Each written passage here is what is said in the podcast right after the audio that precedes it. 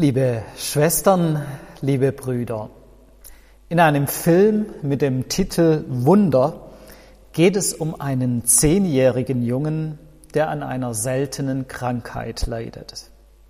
Er hat eine schwere Gesichtsdeformation und er hat auch unzählige Operationen hinter sich, die allerdings nicht dafür sorgen konnten, dass er wie ein ganz normaler Junge aussieht.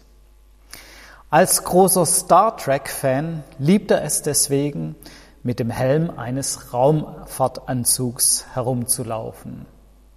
Denn so kann bei geschlossener Klappe niemand sein Gesicht sehen. Der Film erzählt, wie der Junge nach Jahren des Unterrichts zu Hause bei seiner Mutter in eine normale Schule kommt. Dort hat er mit den Vorurteilen und der Abwehrhaltung seiner Mitschüler zu kämpfen. Aber durch seine freundliche Art und den Mut einiger Klassenkameraden wird er mit der Zeit doch anerkannt. Am Ende des Schuljahrs erhält er sogar eine Auszeichnung der Schule, mit der außergewöhnliche und bemerkenswerte Schüler belohnt werden. Unter Tränen meint seine Mutter zu ihm, Du bist ein Wunder.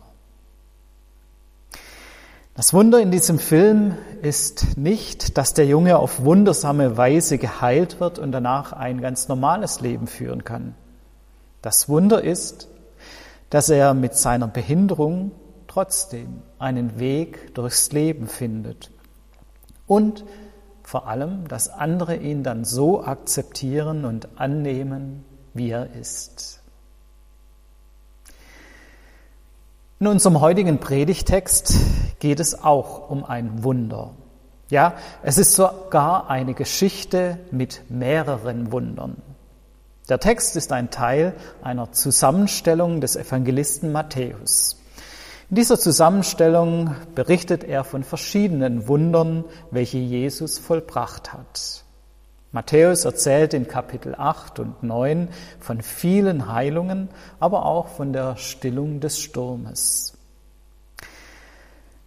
Und er erzählt auch von unserem Text.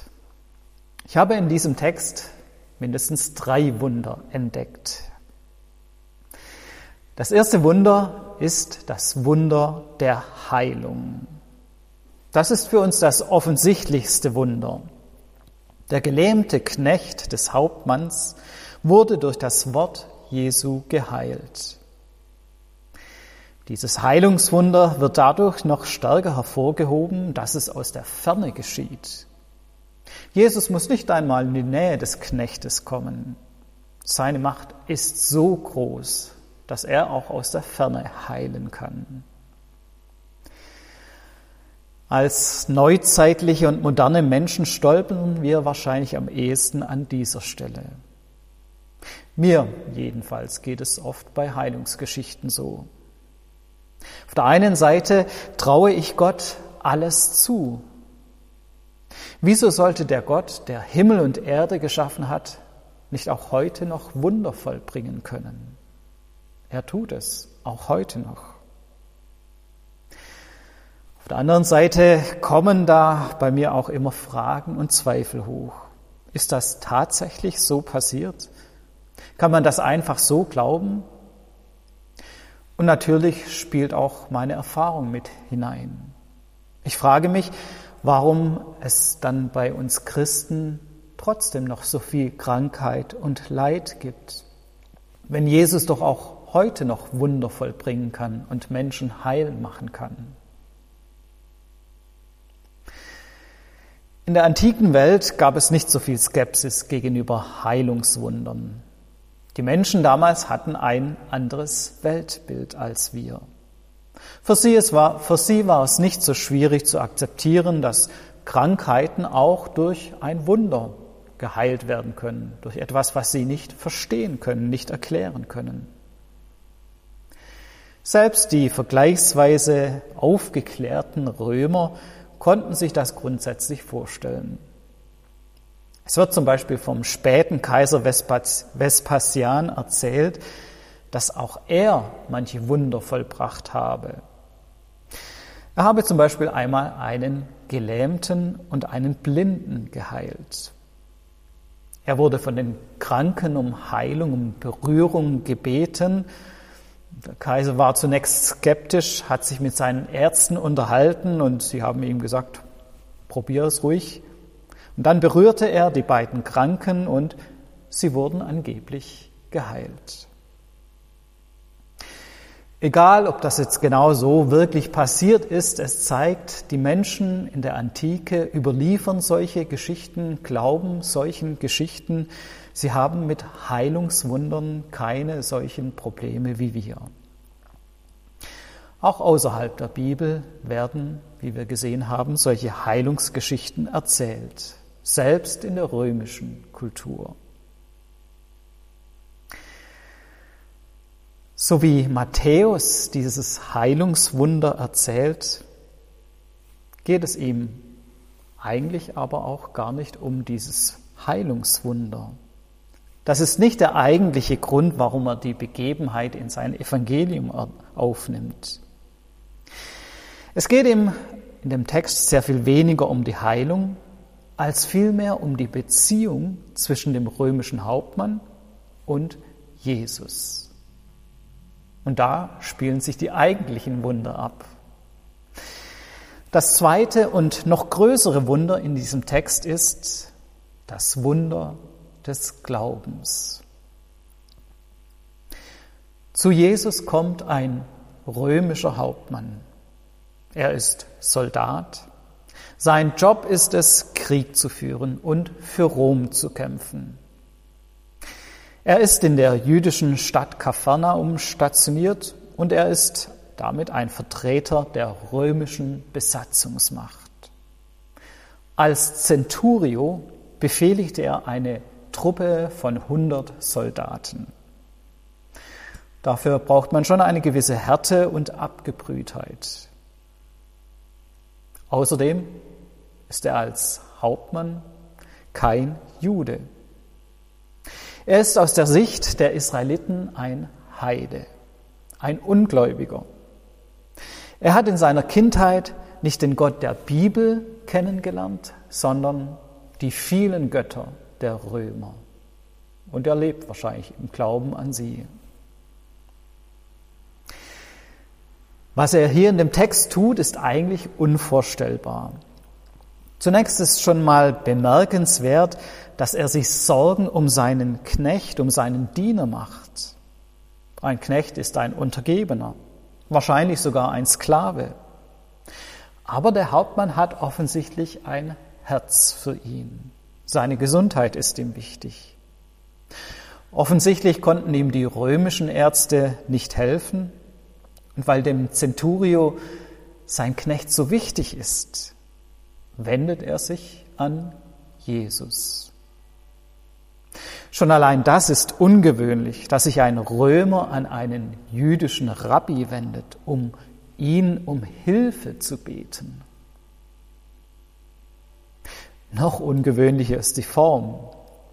Er sagt nämlich zu Jesus, Herr, ich bin nicht wert, dass du unter mein Dach gehst. Er spricht Jesus als Herrn an.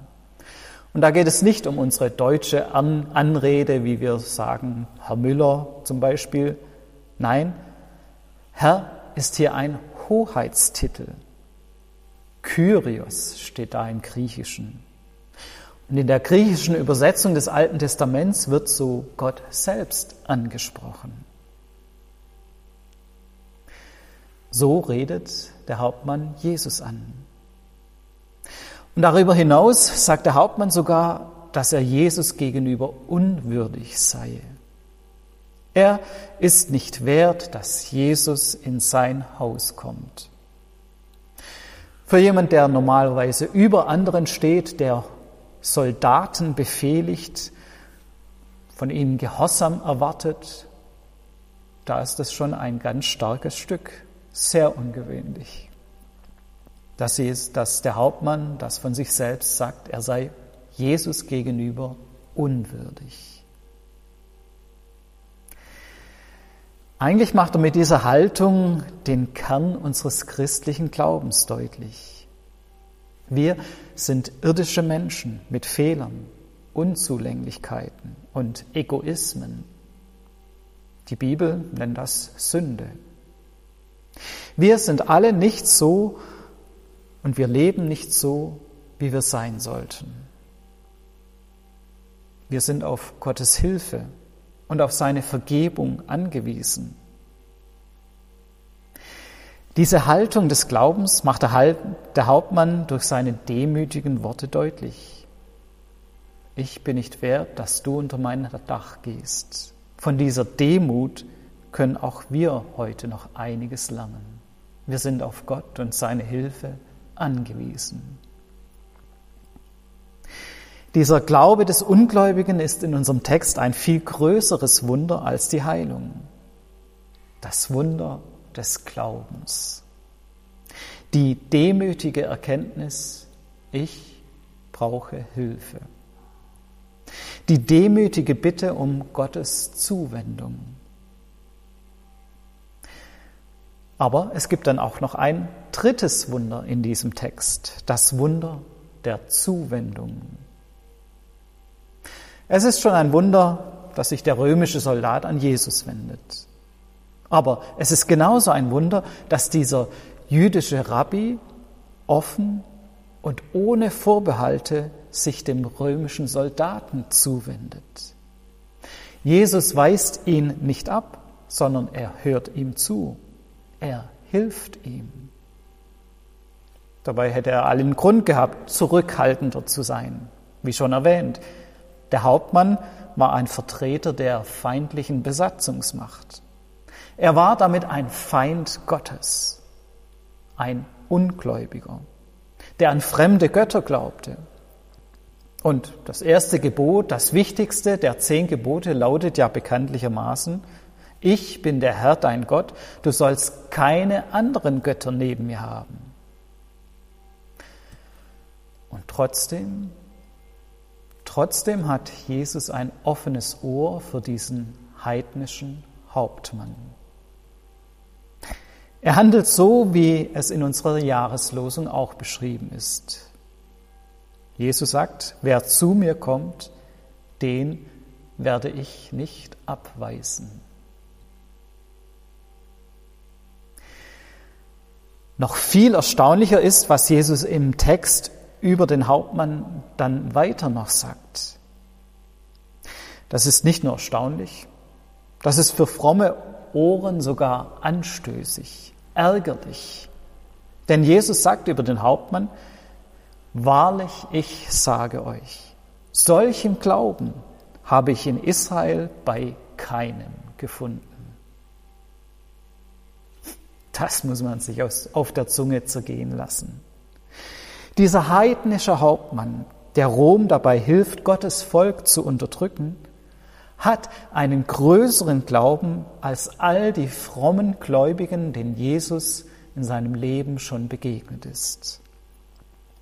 Wenn man das ernst nimmt, heißt es sogar größeren Glauben als seine eigenen Jünger und Jüngerinnen. Ein ganz schön starkes Stück. Ich habe für mich dann auch weiter überlegt, wie ging es mit der Geschichte weiter, mit dem Hauptmann? Hat der dann seinen Job aufgegeben und ist als Jünger Jesu mit ihm durch die Lande gezogen? Wahrscheinlich nicht, denn das hätten die Evangelisten sicher auch berichtet. Hat der Hauptmann dann wenigstens die römische Armee verlassen, wurde Jude und spendete regelmäßig an die jüdische Gemeinde, besuchte regelmäßig den Gottesdienst in der Synagoge? Auch das kann ich mir kaum vorstellen. Nein, wahrscheinlich ging er einfach zurück nach Hause, hat sich über seinen gesunden Knecht gefreut und weiter seinen Job als römischer Soldat gemacht. Und trotzdem gilt, was Jesus über ihn gesagt hat. Er hat größeren Glauben als viele andere. Und trotzdem gilt, was Jesus dann weiter über ihn sagt, dass er einmal mit den Stammvätern und Glaubensvorbildern Abraham, Isaak und Jakob im Himmelreich zu Tisch sitzen wird.